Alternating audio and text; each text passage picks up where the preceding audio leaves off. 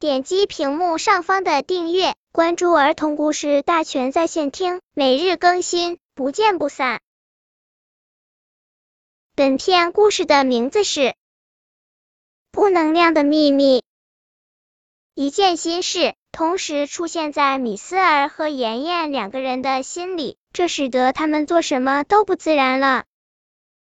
那天。他们俩都想买文具，就一起去了学校旁边的小商店。小商店里闹哄哄的，人挤人，老板忙得顾前不顾后。他一会儿被这个学生问价，一会儿又被那个学生叫着算钱，还有要高处的东西，够不着，需要老板帮忙取的。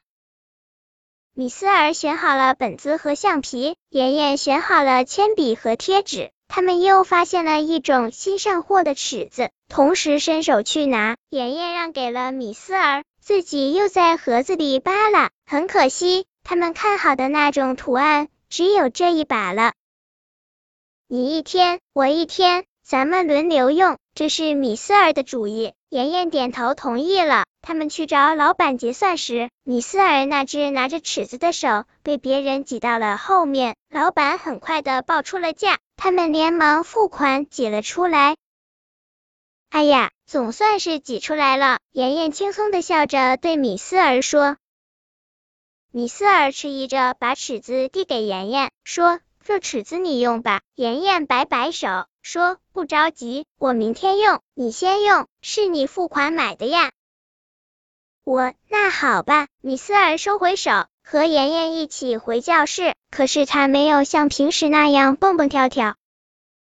那一天，米斯尔有几次都没听清妍妍说什么，总是说你刚才说的我没听清。妍妍奇怪的看着米斯尔，还夸张的摸了摸他的额头，问你没有不舒服吧？米斯尔摇摇头，却没有跟着妍妍笑。第二天，米斯尔把尺子递给妍妍时，说了句：“这尺子我不用了，你一直用吧。”为什么？你送给我了吗？妍妍有些惊讶，又有些欢喜的问。米斯尔用力点点头，好像松了一口气。妍妍拍拍他的手，说：“你对我可真好。”米斯尔也想表示一下亲热，却做不出来。自己这样做，真的是对妍妍好吗？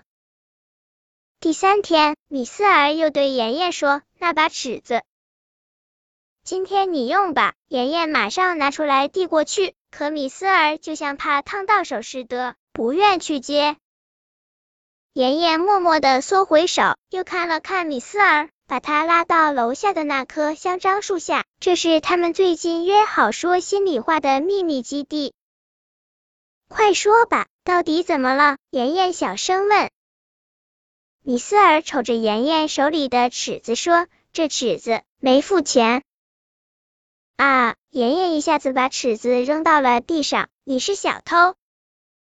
我不是，是老板忘了算钱。米斯尔带着哭腔说：“那天太挤了，我后来还扬了扬这尺子，可老板都不看我。”妍妍和米斯尔都看看地上的尺子。都想捡起来，又都觉得那把尺子有点烫手。我妈说，人的心里都有把尺子，能量很多东西，像友谊什么的，还有什么道德，是不是说能量好人坏人啊？还能量秘密？妍妍绷着脸说，我们把这尺子埋了吧。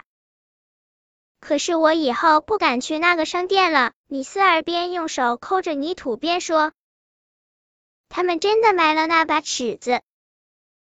不过第四天，他们又挖出来了，因为隔不住话的米斯尔告诉了妈妈，妈妈让他把尺子的钱补给店老板了。现在他们又争着用这把尺子，到底哪一天谁来用，好像算不清了。本篇故事就到这里，喜欢我的朋友可以点击屏幕上方的订阅，每日更新，不见不散。